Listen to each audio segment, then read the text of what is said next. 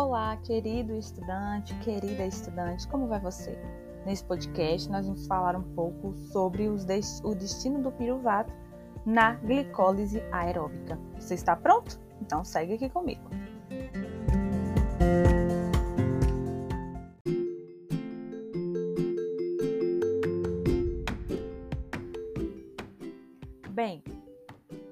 Piruvato vocês já sabem. É a nossa principal molécula relacionada à produção de energia proveniente da glicose. E o que a gente precisa entender é que esse piruvato ele vai ser originado de várias vias diferentes, porque afinal de contas, a glicose ela tem aí várias formas de produzir energia. Mas o nosso foco hoje é falar de uma via muito específica, que é a via que nós conhecemos como via aeróbica, ou seja, aquela via que funciona a partir da disponibilidade de oxigênio.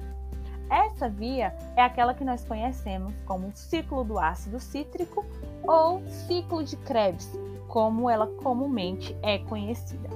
O que nós precisamos entender também é que o principal destino do piruvato é o ciclo de Krebs. E depois, os seus derivados, os seus metabólitos, eles seguem para a cadeia transportadora de elétrons, e lá eles podem extrair uma quantidade maior de energia. Então, gente, tudo vai começar onde?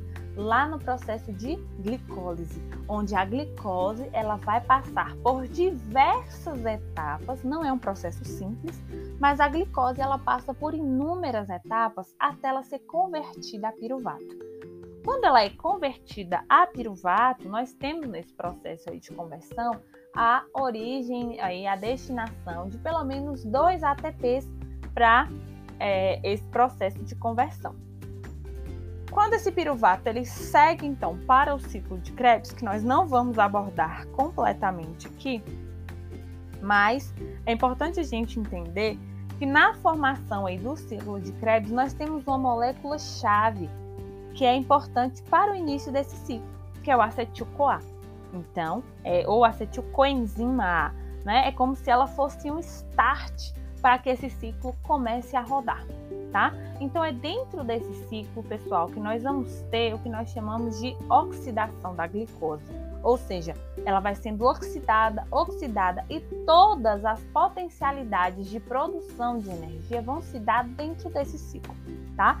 Dentro dele, nós vamos ter vários substratos Dentro dele, nós vamos ter várias moléculas que são produzidas tanto a partir da glicólise, quanto a partir da lipólise ou da beta-oxidação, ou através da proteólise, lá do processo de quebra de aminoácidos e outros substratos que podem compor né, esse ciclo. Mas o que, que a gente precisa entender? Que dentro dele propriamente, nós temos uma pequena quantidade de energia que é formada né, lá em forma de ATP. Para vocês terem uma noção, um círculo ou um ciclo completo de, do ciclo de Krebs dá origem a pelo menos quatro moléculas de CO2. Então, se a gente tem produção de oxigênio, a gente vai ter também devolução de CO2.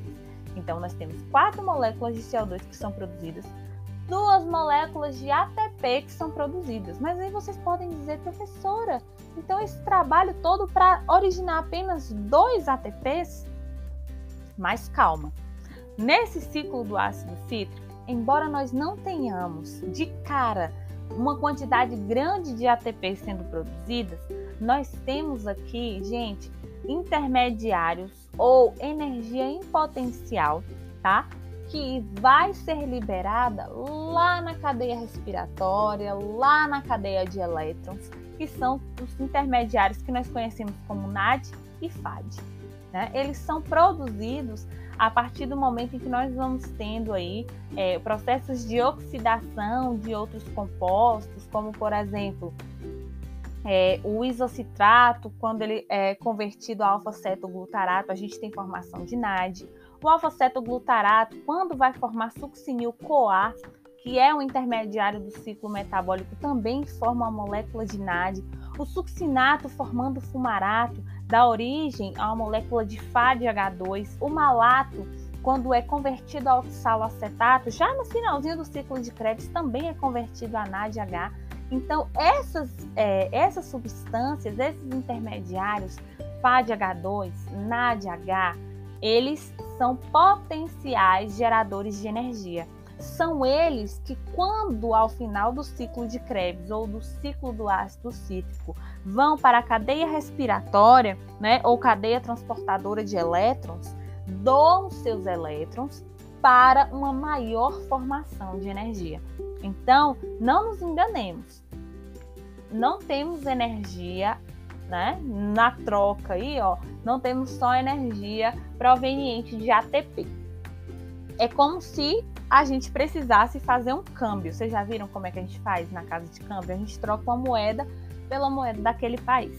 Então, quando a gente sai do Brasil e a nossa moeda é o real, a gente precisa trocar esse real pela quantidade de, de é, dinheiro, de valor equivalente para o país, para onde nós estamos indo. E aqui é a mesma coisa, né? Então, NADH e FADH2, que são moedas né, é, energéticas, claro, mas de outra origem, elas são trocadas, vamos assim dizer, por ATP no final das contas.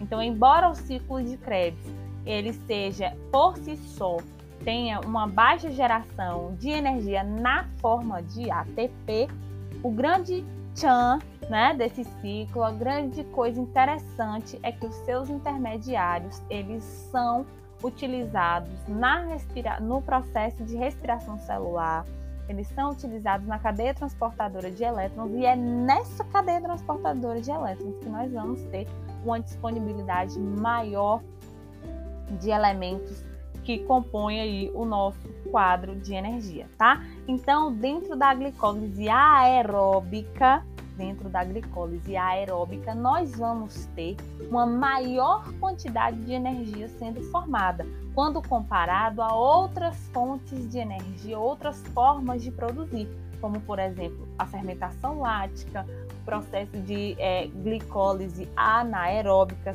sem a utilização aí, né, de é, oxigênio. Então, quando a gente soma, né, tanto ATP quanto potenciais aí para energia, moléculas potencialmente energéticas, quando nós somamos esses valores, nós vamos ter uma quantidade de energia proveniente da glicólise aeróbica muito maior do que aquela que é produzida em outras instâncias, tá certo?